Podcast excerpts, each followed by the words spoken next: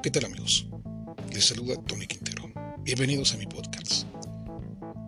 En la mente del dictador. Uno de cada tres habitantes del planeta vive bajo una dictadura. Los que dirigen regímenes autoritarios son personas corrientes o excepcionales. ¿Cómo funciona su cerebro? ¿Tienen algo en común? Este es un artículo excepcional publicado en La Vanguardia, escrito por Pier Giorgio M. Sandri en el año 2011. Y se los comparto. Más de 2.000 millones de individuos en el mundo viven sometidos a un régimen autoritario, según el ranking Democracy Index 2010 publicado por la consultora Economics Intelligence On It. En más de 55 países la población no puede ejercer sus derechos fundamentales. Está sujeta al poder de un único partido, o en la mayoría de los casos, a la voluntad de una única persona que dirige a sus ciudadanos a su antojo. Es cierto que el concepto de dictadura tiene una infinidad de matices y de zonas grises, pero por los senderos de la historia han pasado unos nombres que han dejado una huella autoritaria indiscutible. Desde Julio César, pasando por Cromwell, Robespierre, Napoleón, Mussolini, Franco, Stalin, Hitler, hasta llegar a nuestros días con Saddam Hussein o Gaddafi. Cada uno impuso su propio estilo y fue responsable de abusos y, en muchos casos, de atrocidades. ¿Tenían algo en común estos dictadores? ¿La mente de un gobernante autoritario funciona de manera diferente? ¿Qué ocurre en su cabeza? Muchas veces se ha asociado directamente su delirio de omnipotencia con la locura, de acuerdo con el escritor estadounidense John Gunther. John Gunther autor del libro sobre los regímenes totalitarios. Todos los dictadores son anormales. La mayoría de ellos son neuróticos. Adolf Hitler es el nombre tal vez más citado en la literatura científica. De personalidad bipolar, sufría paranoias y complejos de varía índole que le llevaron a cometer crímenes atroces, purgas étnicas y que arrastraron su pueblo a guerras suicidas. Es el caso extremo, evidentemente, pero es común que los dictadores, una vez instalados en el poder, pierdan un poco de cordura. ¿Algún ejemplo? Idi Amin, el feroz dictador de Uganda, se hizo nombrar señor de todas las bestias de la tierra, de los peces del mar y rey de Escocia. Jean Bedel Bokassa. Se hizo coronar como Napoleón Bonaparte en la República Centroafricana. Mobutu, en Zaire, prohibió a todos los ciudadanos llevar un sombrero de leopardo. Niyazov, presidente de Turkmenistán, Turkmenistán, vetó el maquillaje, los dientes de oro, el ballet y sustituyó la palabra pan por el nombre de su madre. Además de ordenar la construcción de un palacio de hielo en el desierto. Es imposible no acordarse de la película Bananas de Woody Allen, en que el protagonista, una vez convertido en dictador, ordena que todos los que no hayan cumplido 16 años, a partir de ahora tendrán 16 años, y que los calzoncillos se llevarán encima de los pantalones. Según ciertas teorías, los dictadores sufrirían de algunos trastornos en el cerebro, la causa estaría en el gen denominado ABRP1, que regula la capacidad de ser generosos con los demás, que sería más corto respecto al resto de seres humanos. Este gen está asociado a la secreción de una hormona responsable de la creación de vínculos sociales y efectivos y afectivos. Según un estudio, la Universidad Hebrea de Jerusalén, Richard Epstein, que dirigió la investigación supone que en los dictadores se genera poco placer en los centros de recompensa del cerebro al cumplir acciones altruistas.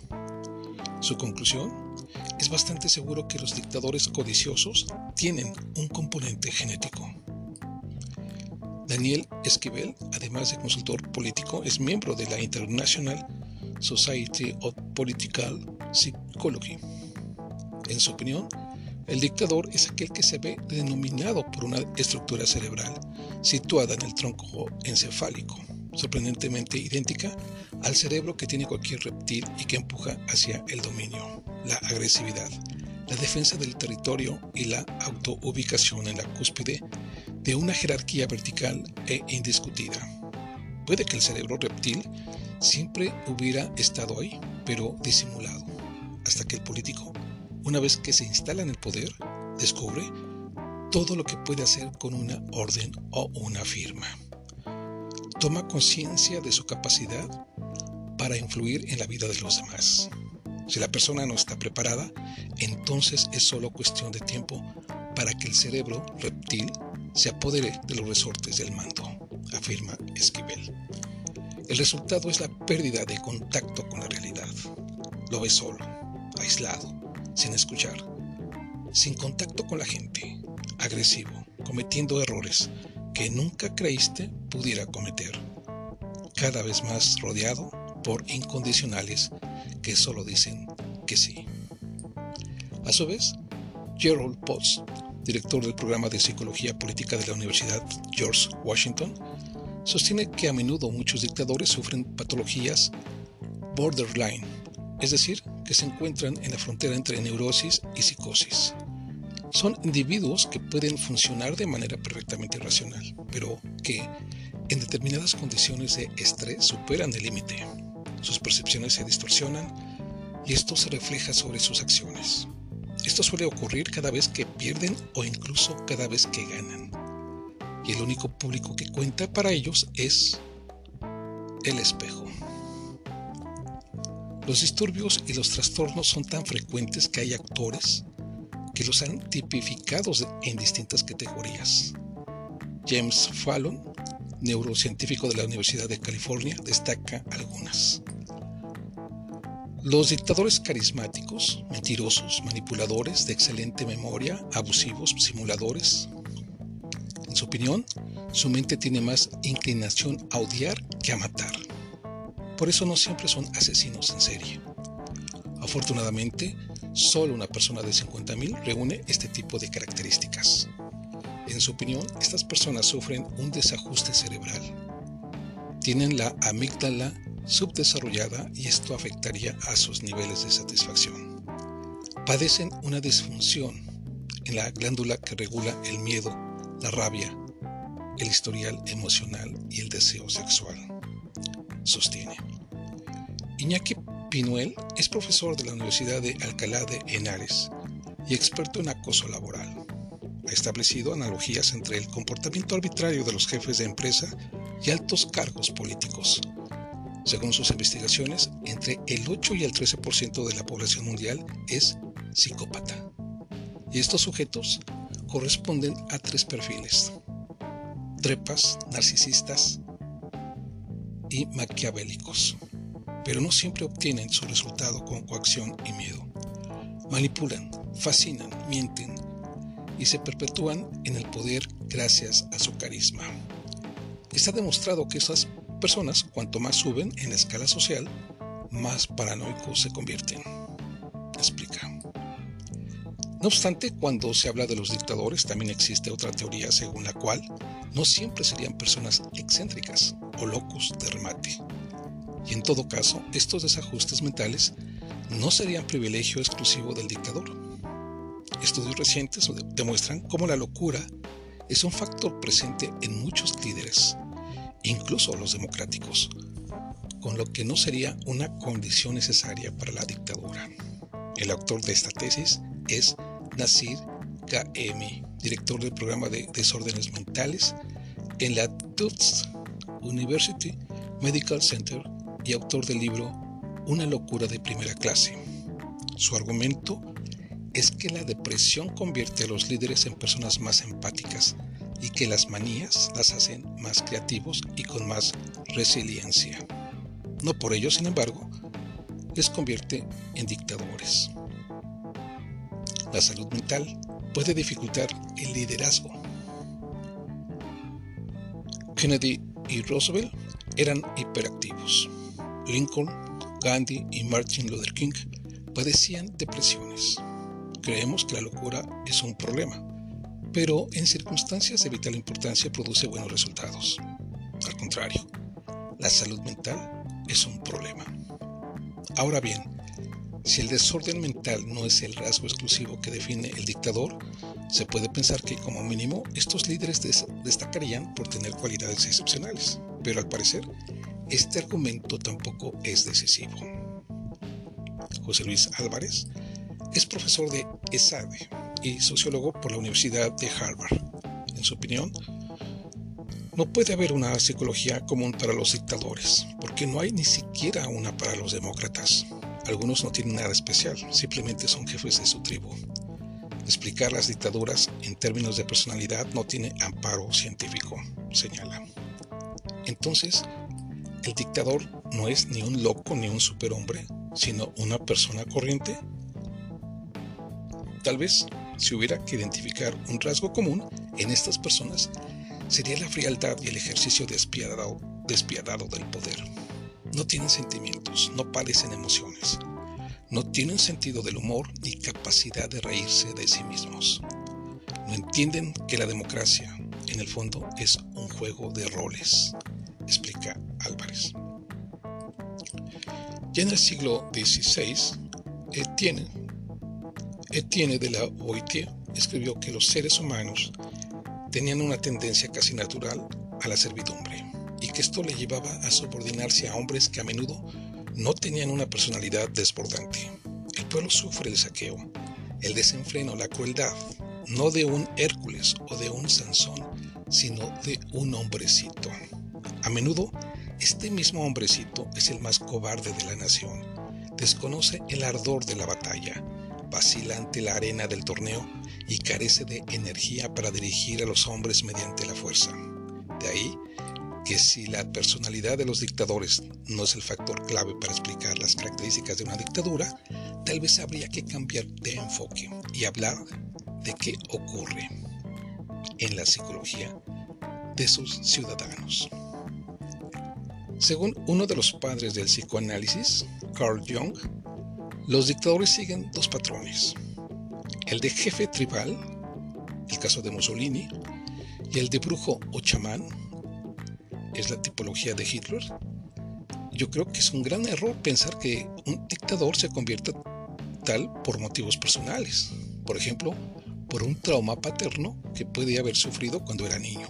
Millones de hombres se han rebelado contra su padre y sin embargo no han llegado a ser dictadores.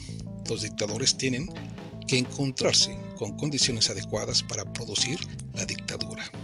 Mussolini llegó cuando su país estaba en el caos. La clase obrera era incontrolable y había la amenaza del bolchevismo. Creo que los diferentes dictadores tienen poco en común pero la diferencia no está tanto entre ellos como entre los pueblos que dominan, declaró el célebre psicoanalista hace años en una entrevista. A finales de los 60, el psicólogo Gustav Pichowski publicó un libro de referencia, Psicología de los Dictadores, de la editorial Horme en el que tras describir los rasgos de personalidad de diferentes políticos autoritarios, llegaba a la siguiente conclusión. Ciertos factores psicológicos colectivos favorecen el ascenso de la dictadura. La obediencia y la sumisión ciegas a una autoridad autodesignada son posibles únicamente cuando el pueblo se siente debilitado por su propio yo y renuncia a la crítica y a la independencia conquistadas previamente. Ese debilitamiento puede manifestarse bajo el influjo de la ansiedad, el temor y la inseguridad. En tales circunstancias, el yo colectivo, hackeado por su sentimiento de impotencia, regresa a una etapa más infantil y busca ansiosamente ayuda, apoyo y salvación. Así, el grupo confía en este individuo lo venera, del mismo modo que el niño ingenuo confía en el padre y le confiere poderes mágicos. Por lo tanto, envuelve a la persona del líder en un aura de mitología. Para ellos el dictador, el dictador es como la encarnación de sus propios ideales y deseos, la realización de su propio resentimiento y su propia grandeza. Creen en las promesas del líder, pues le atribuyen omnisciencia y casi omnipotencia. Y es cuando el influjo del dictador sobre las masas recuerda el poder exhibido por un hipnotizador. De acuerdo con Pichowski, la posición del dictador sería inconcebible sin el apoyo material y moral de sus discípulos. Más aún, estos le infunden su fe y le nutren con sus ideas y sus emociones.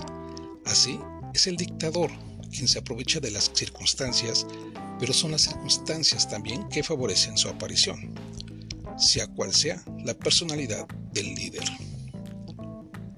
A posteriori, a posteriori, evidentemente el ascenso del dictador se revela un error, como declaró una vez el premio Nobel Mario Vargas Llosa, autor entre otros libros de una novela sobre el dictador dominicano Rafael Trujillo, La fiesta del chivo, editorial Alfaguara. Se piensa que un hombre fuerte, un hombre de carácter, un hombre con pantalones que aplique mano dura puede ser mucho más eficaz que un sistema democrático para resolver los problemas desde los problemas económicos hasta el terrorismo o el orden público. Pero es una aberración que no resiste ningún tipo de cotejo histórico. La historia nos demuestra que las dictaduras son mucho más ineficientes que las más ineficientes democracias, que dejan siempre una secuela terrible de corrupción. Y aún así, las dictaduras se suceden. ¿Qué se puede hacer? Daniel Esquivel menciona el caso de Estados Unidos en la Casa Blanca. Está institucionalizada la presencia de un abogado del diablo. Es decir, que en el momento de tomar las decisiones el presidente siempre cuenta con un miembro del staff que defienda una posición distinta a la de la mayoría, siempre y en cada uno de los casos que se analizan. El máximo mandatario, además, no opina, sino que decide después del intercambio de opiniones entre los distintos miembros de su gabinete y después de escuchar todas las distintas posturas. Una buena opción para evitar caer en una borrachera de poder. Pero puede no ser suficiente. Iñaki Piñuel invita a mantenerse en alerta, ya que, en su opinión, la coyuntura actual es muy propicia al florecer de regímenes dictatoriales. No es que los dictadores hagan algo especial, es la sociedad que se lo pide. En tiempos de debilidad, acepta restricciones de libertad a cambio de seguridad. Estos personajes caen bien a todo el mundo. Manipulan, encandilan, encantan, están en una campaña electoral permanente. Y es algo peligroso porque al terminar la crisis, cuando se necesitaría un estilo de liderazgo con ilusión, entonces ellos no se van, sino que se quedan en la cúspide, en la cúspide del poder. Para ello siempre utilizan el mismo recurso, el del chivo expiatorio. Crean crisis artificiales, enemigos internos o externos o teorías del complot para perpetrarse en el poder. Explica. Siempre consiguen sus objetivos con la misma receta. Piden sacrificios, pero nadie quiere sacrificarse. Y el único que se salva no es la sociedad, es el mismo dictador.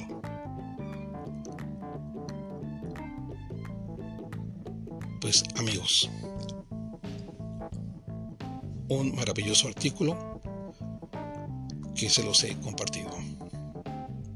Y todavía hay más de este psicoanálisis de los dictadores en los gobiernos actuales. Amigos, nos escuchamos en nuestra próxima edición. Hasta pronto.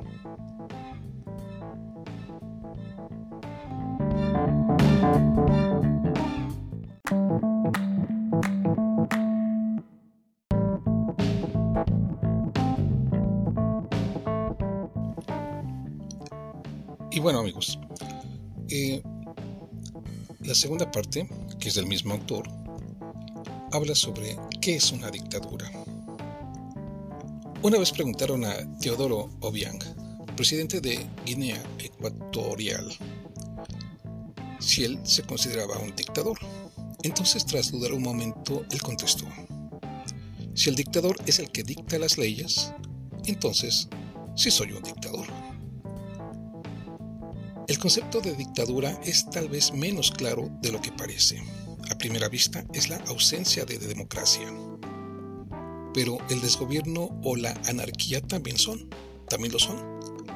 La dictadura es más bien la negación de la democracia y supone la supresión de elecciones libres, la interdicción de los partidos políticos, la subordinación a la voluntad del dictador, la violación de los derechos humanos, la negación de la separación de poderes, el control de los medios de comunicación, la estructura militarista en el ejercicio del poder y culto a la personalidad del líder, ya que no hay dictadura sin dictador. Todo esto en teoría. A partir de ahí caben una infinidad de matices, en los que a veces cuesta determinar si no estaríamos más bien ante una dicta blanda o una dictadura, por así llamarla, democrática. Por ejemplo, muchos líderes, Mubarak o Ben Ali, Mugabe o Lukashenko, Bielorrusia, por mencionar algunos, formalmente no prohibieron las elecciones, fueron siempre reelegidos con porcentajes búlgaros de tipo plebiscitario aunque sus regímenes son autoritarios a todos los efectos. Tampoco todos acceden mediante golpes militares al poder. Mussolini y Hitler fueron elegidos. El rey Luis XIV instauró una monarquía absolutista de corte dictatorial, sin derrotar ninguna institución republicana anterior. La ideología, cuando la hay, a menudo es instrumental porque lo que más desea el dictador es perpetrarse en el poder. Su proyecto no es un ideal político, sino a menudo militar. De hecho, acaba imponiéndose como el gran comandante de su sociedad con el único objetivo de mantenerse en la cúspide del Estado, para someter la administración y a los ciudadanos a sus intereses. Los más conocidos. Mussolini actuó como un jefe tribal, perdió contacto con la realidad y arrastró el pueblo a una guerra sin sentido. Julio César, para muchos, fue el primer dictador democrático de la historia. Su estilo autoritario tenía respaldo de una amplia capa de la población. Franco. Su régimen, su régimen se originó tras un golpe y la guerra. La dictadura contó con el apoyo de la jerarquía militar y amplios sectores de la derecha y abrazó una ideología católico-conservadora. Gaddafi tuvo los rasgos clásicos del dictador, ascenso con golpe de Estado, autor de una ideología propia, el célebre libro verde y epílogo trágico.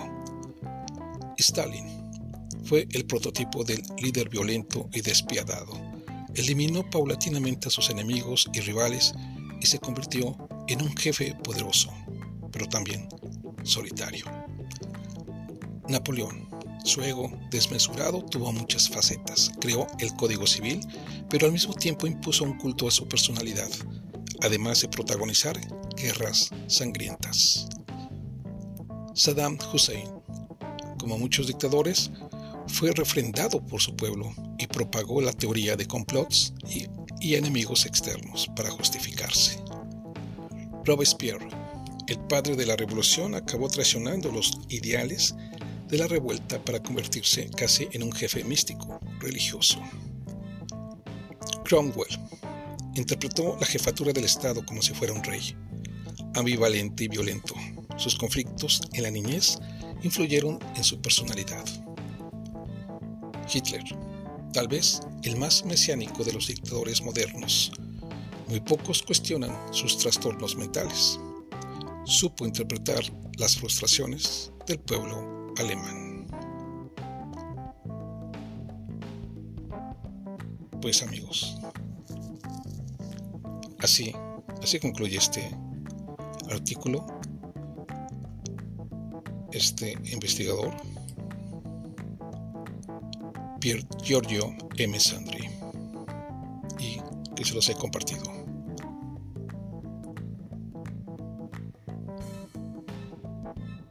Amigos, nos escuchamos en nuestra próxima edición. Hasta pronto.